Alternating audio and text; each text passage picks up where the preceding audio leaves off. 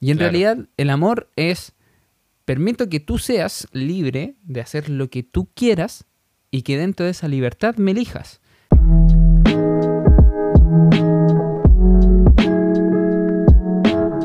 Puse el agua Listas las tazas. y así como te gusta, Simple.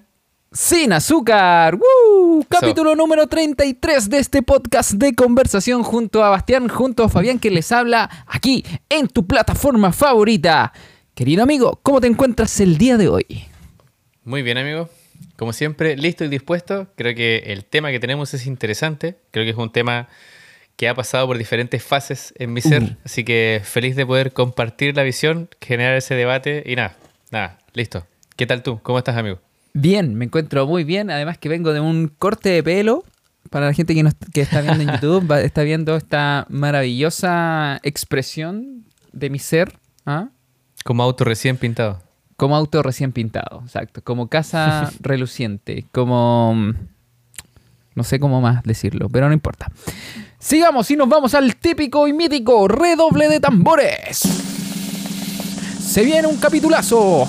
El capítulo más bueno que, que vas a escuchar. Al menos hasta ahora. Porque después vamos a sacar otros mejores. Porque se viene... Celos. Uh, tema complicado, pero vamos a partir al tiro con la, eh, la definición porque es importante introducirnos primero dentro de cada temática con el concepto para después ir desglosando y viendo las distintas aristas. Si tú eres nuevo o nueva aquí en Siempre Sin Azúcar, no te olvides de suscribirte. Ah, bien, vamos. Eso. Los celos. Emoción intensa que se experimenta cuando hay un deseo exagerado de poseer de forma exclusiva a alguien con el que tenemos el vínculo. Perfecto, perfecto. Yo creo que también en adicional puede referirse a contextos relacionados tal vez a personas, ¿verdad? Eh, a ver, explícate. Me refiero, si yo siento celo de una situación, ah, no, eso es envidia. Bueno, a mí, a mí son conceptos que me, que, que me complica separarlos, tal vez es para profundizar más adelante. Pero bueno, damas y caballeros, desvié el capítulo de, de inmediato. Después de haber pasado por la definición, ¿qué opinamos sobre ello, amigo? Fabián Ya. Mario, ¿qué opinas sobre los celos como tal? Los celos. Oye, un tema bien complejo. Yo creo que los celos son una enseñanza, pero al mismo tiempo una muy mala pasada. ¿Por qué? ¿Por qué digo que son una enseñanza? Porque en el fondo nos está diciendo que aquí hay algo que me está ocurriendo, hay algo que está pasando dentro de mí, por algo estoy sintiendo esto, ¿ok? Y la mala pasada, ¿por qué? Porque finalmente, cuando no son controlados, cuando no son devueltos al lugar donde pertenecen, que es solamente en nuestra cabeza, controlan la situación de mala forma, con escenarios catastróficos y puede ser muy dañino para la relación. Claro, sin duda. El celo es en general una, una emoción con un tinte negativo. Es una emoción, claro, que surge desde la carencia, que se relaciona con nuestra autovaloración, que se relaciona con esta idea tal vez de que podemos perder aquellos vínculos que para nosotros son importantes. Yo siento que el celo es, mira, siendo totalmente honesto, es algo que siento que sufrí por mucho tiempo, pero que hoy me siento eh, muy saludable al respecto. Así que me genera tranquilidad poder conversar sabiendo lo mal que la pasé, sabiendo las cosas bobas que hice. pero, pero nada, es un tema que, que creo que es muy natural pasar por él. Yo siento que cuando nos enfrentamos al cero, lo peor que se puede hacer es entrar en negación. Mm. Idealmente, si el celo se presenta, es muy positivo tener un compañero o una compañera con la que poder conversar del tema sin prejuicio, porque eso Claro. hace que sí o sí la sensación evolucione muy bien. Eh, si bien me gusta encontrar en estas emociones, entre comillas, negativas, eh, esa sensación positiva, diría que el celo es, es muy peligroso o es muy complejo verlo como algo amable, eh, sobre todo al principio, tal vez mirando hacia atrás es más fácil, porque suele ser muy amigo de la ansiedad. Y el celo le da la mano a la ansiedad y surge ese viaje, ese viaje maravilloso por la imaginación, en el que, claro, Eh, nos imaginamos perdiéndolo todo, nos imaginamos no siendo valorados, nos imaginamos sin tener el peso para retener o para encantar a las personas. Y nada, finalmente, como comentaba Fabián, puede todo estar muy relacionado derechamente a nuestra cabeza. Sí, y ojo, porque eh, eso también en ocasiones.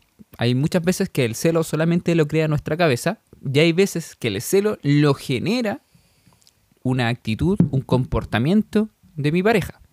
Ahora, ¿qué pasa en esos casos cuando me da celos un comportamiento de mi pareja? Yo creo que siempre es importante en estas cosas la comunicación.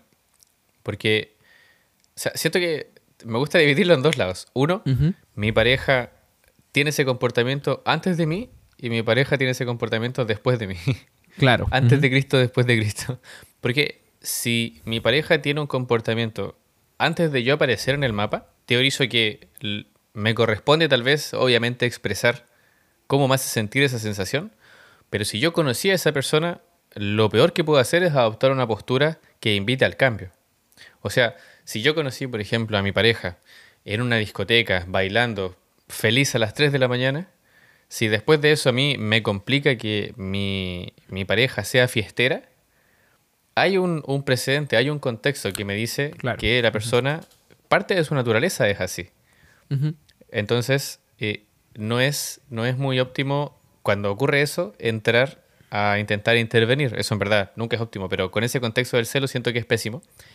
Y en la otra vereda, cuando las actitudes aparecen o empiezan a florecer después de que uno ya es parte de la relación, eh, siento que siempre es conveniente comunicarlo, pero comunicarlo más con el tinte de, de sanarse a uno, no de que ocurra algo hacia afuera. Sí, esa es la parte más complicada, yo creo que para toda persona, incluyéndome, eh, el hecho de muchas veces decir nuestras emociones, queremos que tengan un impacto en el exterior. Y, hay que hacerse la idea de que cuando nosotros comunicamos lo que sentimos, es netamente para yo sentirme mejor, para yo no quedarme con eso que estoy sintiendo, pero no para generar el cambio en la otra persona. Ahora, si se genera el cambio, si otra persona realiza algo con lo que estoy sintiendo, eso habla de la otra persona y habla de que recibe muy bien lo que, está, lo que estoy sintiendo y a lo mejor dentro de su libertad o dentro de sus capacidades puede hacer algo con eso eh, que le permita no dejar de ser, pero le permita hacer algo acorde a lo que estoy sintiendo. Claro, es que es una ecuación, yo personalmente siento que es una ecuación muy compleja cuando tenemos un tema que relaciona empatía y libertad. Porque yo desde mi empatía puedo entenderte, pero no sé si es óptimo que algo que hace sentir a tu pareja se meta con tu libertad. Claro. Eh, obviamente, parte de los mundos de las relaciones, de amistad, de familia, de pareja, son los límites. Entonces, claro, límite acordado debe ser respetado. Ah, salió verso. Feliz 18. pero, mm, pero claro, yo teorizo que el celo debiese levantarse más como una carta hacia la comunicación y hacia la liberación es otra la palabra que tengo en mente, pero no lo recuerdo en este momento. Como el alivio finalmente. Más que, como comentas tú, para, generar algo. Porque si mi pareja, si mis amigos, etcétera, tienen X actitud, muchas cosas pueden corresponder a su naturaleza, a sus hábitos, a sus propios anhelos, a veces a algo inconsciente incluso. Entonces, entrar a, jugar en esa liga es, es complicado de principio. Sí, sí, es bien complejo. Yo creo que el tema de los celos es un tema que es tabú también para muchas personas, como, y también para otras personas es algo muy, muy significativo. Hay personas que son celosas y muy, muy celosas, que les gusta tener el control de la situación para, porque no saben qué hacer con lo que están sintiendo. Pero hay otras personas que les gusta sentir celos en la relación. Claro, es muy interesante que surge en algún punto como una dinámica de encanto también. Ajá. Eh, hay personas que sienten que el celo en algún punto es positivo.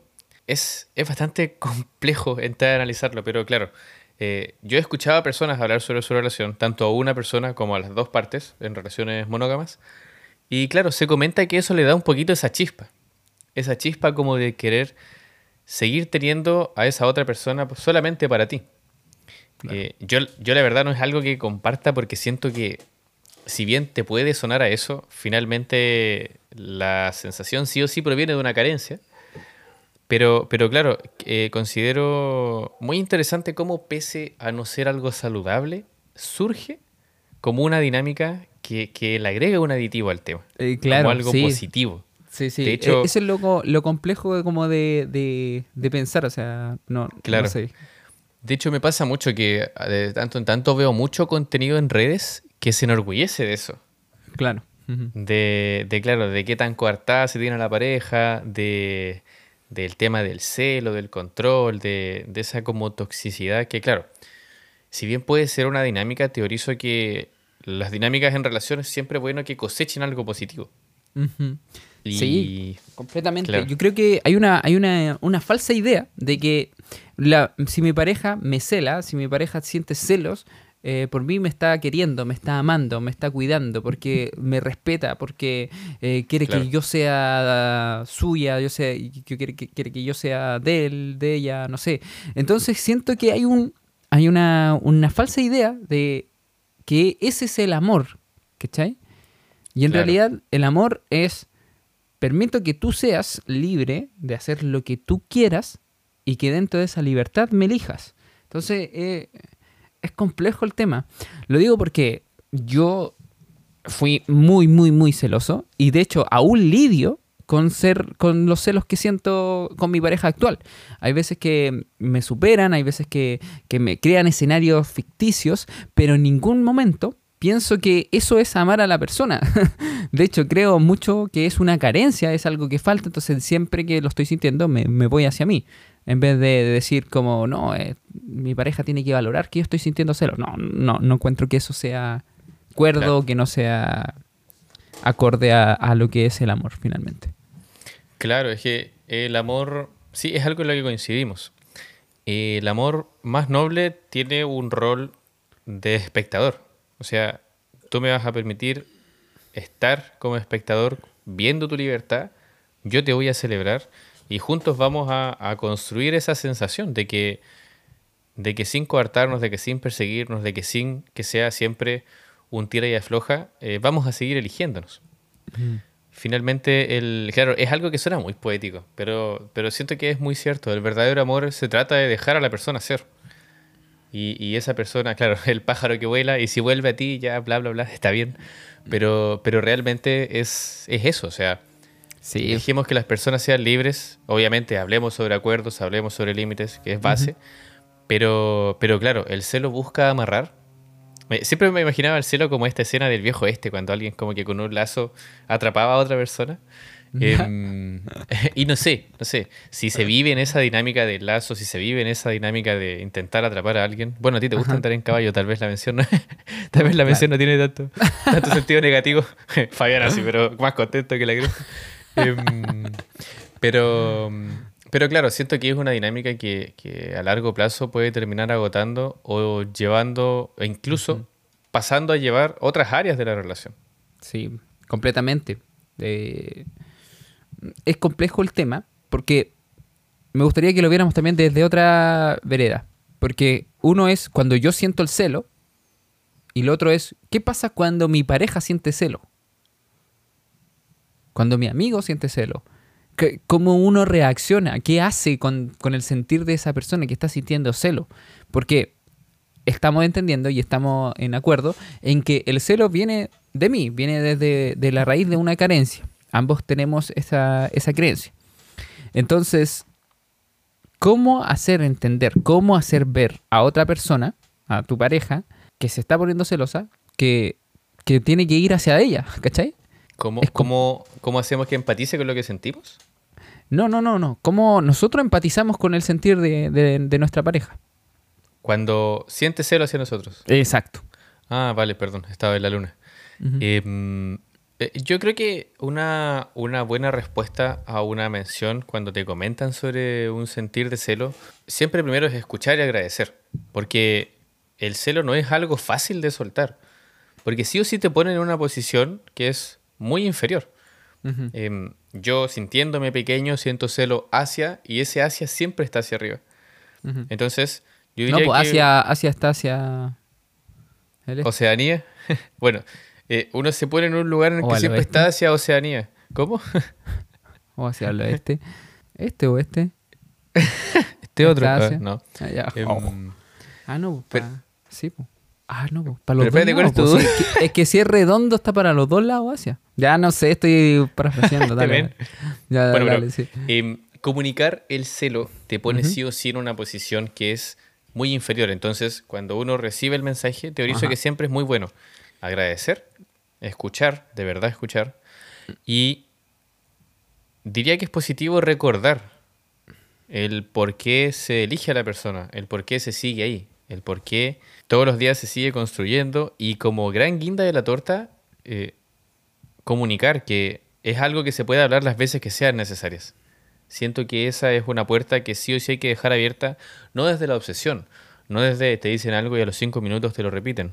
No se trata de eso, sino que, que no se trate, de- o sea, que no se tome el tema como algo que, que debe hablarse una vez y que pasa a ser tabú. Al contrario, eh, yo sintiéndome cinco veces celoso, qué bueno tener el espacio para comunicarlo solamente para el alivio. Sí, eh, está está súper bien, de- muy de acuerdo con lo que estás diciendo. De hecho, desde, lo que pienso, creo que algo que es muy difícil de hacer, algo que estoy trabajando, es que cuando te están diciendo los celos que está sintiendo tu pareja, es no querer solucionarlos, ni tampoco tomarlo como algo personal. Porque muchas veces cualquier decisión tuya puede causar, o cualquier acción puede causárselo en la otra persona. Ahora, lo importante es que si la persona viene y con, con- esta vulnerabilidad te comenta que está sintiendo celos, no tienes que sentir como que estás haciendo algo malo. No, tiene, no tienes que sentir como que o enjuiciar lo que estás haciendo. Simplemente tienes que observarlo, analizar lo que, lo que te está diciendo y entender que cualquier, una, cualquier acción, cualquier decisión puede ser tomada de distinta manera de- desde el punto de vista en que se esté mirando. Entonces, de ahí formar el acuerdo. Cuando tu pareja te está comentando los celos, tú tienes que entender que no eres culpable de provocarlos, pero sí hay responsabilidad de algo que estoy haciendo, algo que estoy diciendo, algo que está pasando y qué puedo hacer con eso me va a permitir hacer algo, pero desde la libertad y desde la responsabilidad. Porque cuando uno hace algo con la culpa, muchas veces ocurre que una pareja, perdón, un- una persona sale con un amigo y después le molesta a la pareja. Entonces, ¿qué, qué dice la pareja? No quiero provocarle esto a mi, a mi pololo, a mi novio, entonces dejo de juntarme con, e- con ese amigo. Y eso es trabajar el celo, pero desde la culpa, desde sentir como que Claro. estoy haciendo algo mal, ¿me entiendes? Y desde evitar el conflicto. y de evitar el conflicto, aunque las intenciones son súper nobles, son súper eh, en el sentido de que quiero cuidar la relación y, y- eso me, es una prioridad, pero no, no sé si es la forma. Si el remedio busca curar algo que no es enfermedad, nos terminamos haciendo daño. Y claro, siento que eso es súper peligroso porque somos animales de hábito. Y cuando uno, por ejemplo, en este contexto, deja de ver a sus amistades por la pareja, por el celo, etcétera, etcétera, Ujú. y cuando uno lo hace, le da espacio una vez a algo así, eh, se abre peligrosamente esa puerta de continuar, eh, continuar coartando, continuar priorizando, entre comillas, continuar eh, descartando opciones. Y, y- y se complica cada vez más la libertad. Y Exacto. En, en el en un capítulo sobre... No recuerdo de qué era el capítulo, pero comentábamos esto de eh, evitar el conflicto. Y, y es también es el mismo concepto, o sea, eh, el hecho de que a mi pareja le genere cero algo, eh, si no tiene ninguna intención negativa, está súper bien darle espacio a ese sentir, escucharlo, pero no por ello cambiar mi rutina, cambiar mi vida o algo por el estilo, Exacto. porque porque es la lo que hago también representa a la persona que soy. Y la persona que soy tiene que ser individuo que se comparte en un mundo conjunto, no individuo adaptado a una relación para que las piezas encajen y, y- y vivamos felices para siempre. Ujú. Sí, sí, estoy completamente de acuerdo con lo que estás diciendo. Creo que es importantísimo que la gente entienda que finalmente los celos es un espacio para la comunicación, para poder hablarlos, para poder em, expresarlos siempre de manera asertiva y generar desde ahí un acuerdo y una un acuerdo desde la libertad. Ahí está, desde la libertad. ¿Sabes qué? Me gustaría tocar antes de pasar a la experiencia sin azúcar, me gustaría tocar el tema de el hecho de sacar celos. Que creo que es Mm. jugar con fuego finalmente. Provocarle celos a tu pareja o a tus amistades, a quien sea. Claro. Bueno, De- quizás, vez- desde la, vez- quizás desde la creencia se, se entiende em, que el celo es parte de, sentir como que la otra persona está preocupada de mí, la otra persona me quiere, la otra persona me valora. Entonces, eh, eh, quizás desde ahí, desde esa idea, entiendo, no justifico, entiendo que se quiera hacer el, el celo para que yo eh, sentir que le importa a mi pareja. Uy, es- una herramienta densa. Ni siquiera, ni siquiera me gustaría decirle herramienta, pero claro, es una opción. Cuando se busca generar celo en la otra persona, claro, buscamos cumplir un rol de centro de mesa. Eh, No sé si se dice así en Latinoamérica, pero en Chile decimos mucho florero centro de mesa, florerito centro de mesa, que finalmente, claro, estar en el centro y tener la atención de, de las personas que queremos o los ojos que queremos sobre nosotros. Ujú. Yo creo que las personas que buscan sacar celo eh, no han dado paso a una conversación incómoda relacionada a que no se sienten priorizadas, a que no se sienten eh, escuchadas o consideradas finalmente. Como no se tiene la herramienta o la capacidad para generar esas instancias, o tal vez la relación no responde a ese tipo de, de situaciones, eh, se opta por este camino B, en el que, no sé, a través de otras personas, a través de situaciones, pueden ser fiestas, qué sé yo, eh, generar el celo y que la otra persona despierte. E- Es finalmente como generar eso, que la otra persona tenga ese clic y, se acerque o, denote algo de, de preocupación o de intención. Claro. Sí, yo, yo recuerdo esto y por qué lo quería tocar, porque antes, en algún minuto de mi vida, desde la inmadurez que tenía, eh, saqué celos con el, con el sentido de solamente sentirme un poco más, que, o sea, con, la- con sentir que le importaba a mi pareja. Eh, el hecho de que mi pareja sintiera celos me gustaba y, me hacía creer que eh, eso lo, haría como a, aferrarse más a mí, ¿cachai? Y en realidad es un, incluso es una técnica súper manipuladora. es una técnica para mantener el control de la situación y, la, y en realidad no es, no es lo que quiero, no es lo que creo ahora desde un poco más maduro, de, con esta idea nueva del amor que tengo. Entonces, eh, sí, es bien complejo el tema, no tampoco lo llamaría herramienta como dices tú. Y, claro, creo que detrás de eso hay un tema de control, de, de mantener, de aferrar, de, de, de saber que, que tienes a alguien ahí. Claro, sin duda.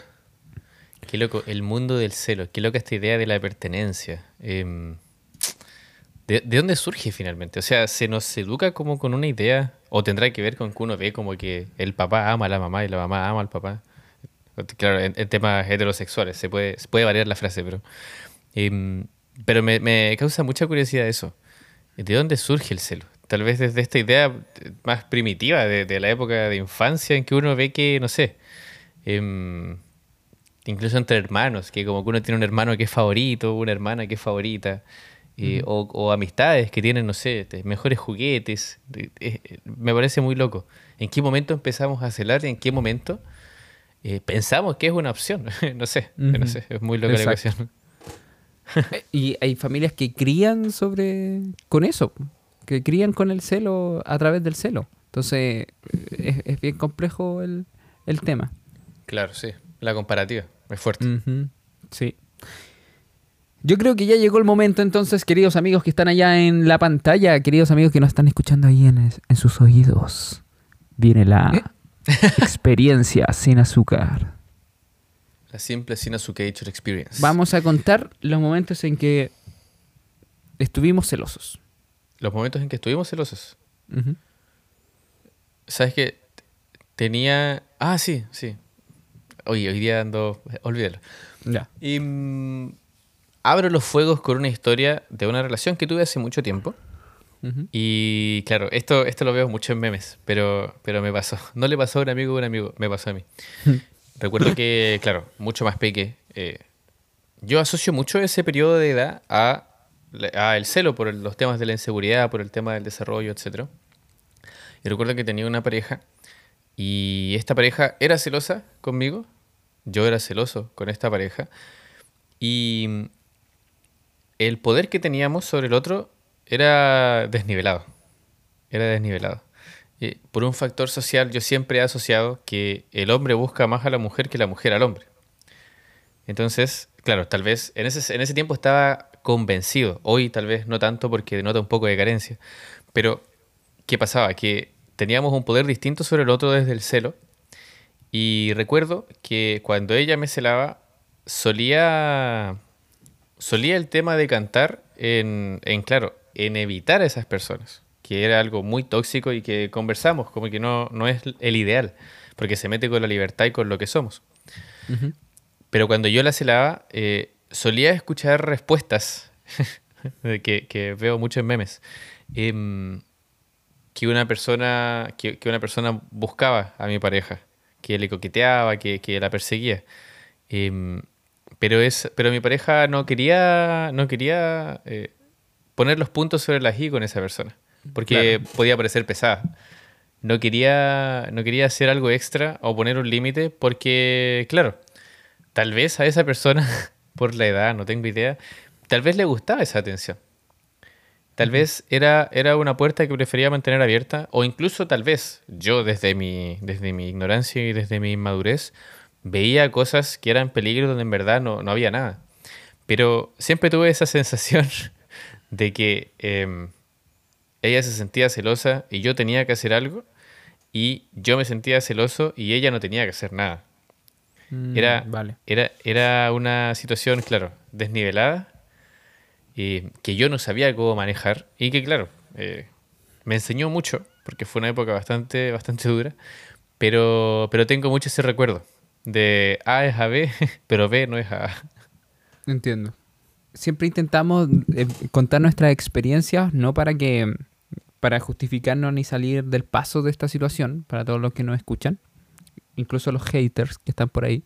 Eh, simplemente lo hacemos porque es parte del hecho de, ser vulnerables y contar nuestra experiencia. O sea, desde esa raíz podemos sentirnos más cerca de, las personas, sentirnos más, más acompañados también entre nosotros y por qué no hacerlos parte de todos ustedes. Dicho esto, voy a contar mi, historia. Eh, yo con mi expareja también fui muy, muy, muy, muy celoso. Muy celoso. Eh, todo a raíz de, lo que habíamos dicho, o sea, carencia, falta de autoestima, amor propio, eh, no sentirse suficiente, y así una, una raíz bien grande que he, ido trabajando, pero en cómo se materializaba. Yo recuerdo una situación puntual en donde tuvimos una reunión, estábamos en, de vacaciones con mi familia, todos en una mesa, y era de noche porque había iba a haber una fiesta ahí en, la casa en la casa familiar. La cosa es que llegaron primos de otros lados y que no, no veía hace mucho tiempo. Y uno de esos primos empezó a mirar mucho a mi pareja. Que empecé a percibir que la miraba demasiado y eh, me empezaba a generar celos. Celos. Entonces, ¿qué pasó? Eso fue como el, el, lo que gatilló pero esto se empezó a transformar en algo mucho más grande, porque el celo en ese entonces tomaba el control de mi cabeza y todo lo que pasaba después de eso tenía que ver con que a mi pareja o a mi pareja le gustaba la atención de él o quería prácticamente que la mirara. Entonces, en los movimientos que hacía, no, ella se puso allá para que la miraran. Ella hizo esto para que mm. para, esto otro. ¿Me entiendes? Entonces, como que creó creaba una venda, creaba una realidad en mi en mis ojos que me, decían ahí eh, algo está pasando, algo algo está ocurriendo. Y, y la verdad es que siempre terminaba en pelea, en discusión y y, me, recuerdo mucho con el... Pero él te estaba mirando tú no te diste cuenta, tú no lo hiciste, o sea, tú te diste cuenta que él lo hacía y lo, y lo querías hacer, querías, quería seguir teniendo la atención de esa, de esa persona. Y, y, esa idea se me metía en la cabeza y la cabeza y finalmente no era ni responsabilidad de ella. Si finalmente era eh, mi primo que, que, se puso a mirar a, a mi pareja eh, y que y que todo es responsabilidad finalmente de la persona que lo hace, pues no, no de mi pareja finalmente. No puede ella decidir ni controlar que miren, ¿no? O no. Pero en ese momento no, estaba, pero furia, furia, furia. Y claro, yo dejaba mucho que, que, controlara eh, los celos. Yo, yo esto, y esta, esta es la reflexión. Yo antes era muy, muy, muy celoso. Eh, le decía algo gatillaba en mí el celo y pensaba y creaba los escenarios pero catastróficos en mi cabeza y les creía esos escenarios. ¿Cuándo empezó a cambiar esto? Cuando empecé a hacer el cambio fue en el minuto en que empecé a entender que cambiando mi creencia raíz de lo que, de, lo que sostenía ese miedo a no ser elegido finalmente, era la suficiencia. O sea, era importantísimo volver a sentir o volver a conectar con que yo era suficiente. En ese minuto en que entiendo eso, empiezo a darme cuenta que empecé a perder celos, empecé a sentirme un poco más liberado. No siento que es un trabajo que lo tenga 100% controlado, pero sí es un trabajo que cada vez lo estoy haciendo más consciente. Entonces cuando me ocurre el celo, lo llevo hacia mí. Yo soy suficiente, mi pareja es libre, yo soy suficiente, yo estoy bien, estoy entregando todo, eh, ella me va a elegir y, todo lo que crea mi cabeza en realidad es una mentira y es una ficción. Buenísimo. Finalmente, claro, qué interesante esto también del control, o sea, la persona sobre la que uno proyecta el celo o la persona implicada en el celo eh, no tiene control sobre que las otras personas interactúen, no tiene control sobre que las otras personas tomen parte. Uf, eh, yo creo que eh, es muy interesante ver cómo en la curva de aprendizaje de estos temas no hay receta ni tampoco hay situación idónea, porque se pueden dar muchos escenarios. Em, yo recuerdo que cuando empiezo a entender esta idea de que el celo en verdad, cuando empiezo a conectar con la idea de que el celo es mucho más carencia, empiezo a soltar, intento soltar en absoluto la idea. ¿Y qué pasa? Recuerdo que hace muchos años eh, salgo con una chica, todo muy bien, entretenido, y, esa chica venía citándola de un contexto de relaciones muy tóxicas. Y yo, inspiradísimo, venía muy intentando sanar esa idea o, trabajar esa idea del cero. Entonces, em, esta chica tenía muchos amigos hombres y, me decía, em, o a veces me contaba, me junté con tal persona, me voy a juntar con tal persona. Y le decía, ah, qué entretenido, cuéntame. Muy bien, pero en mi cabeza muy bien y en su cabeza muy mal. ¿Qué pasó? Que con el tiempo, em, un día me comenta que ella no se sentía valorada porque yo no la celaba. Y yo, y yo pensaba, yo intentando salir de la conversación un minuto, pensaba, qué tragicómico que antes tenía problemas por celar y ahora que no estoy celando, estoy encontrando un problema también.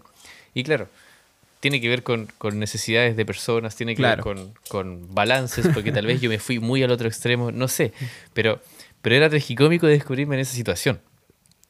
Em, y yo le digo, le digo, mira, ¿sabes qué? Yo antes era celoso y en verdad para mí mm, yo traduzco el no tener celos en confianza. Entonces, si yo no te celo, yo confío plenamente en, nuestros acuerdos, en las cosas que hemos conversado. Y claro, lamento que te genere una sensación de poca preocupación o valoración, pero, pero es derechamente por cómo traducimos el tema. Claro. Entonces, yo te prometo que diciendo todo esto me sentía, pero muy bien conmigo mismo, porque antes había sufrido un montón por el celo, pero en ese momento, para esa persona y con ese timing, era lo peor que pude haber dicho. Entonces, recuerdo que, claro, hay como esta, esta imagen de transición de Bob Esponja, así como dos días después.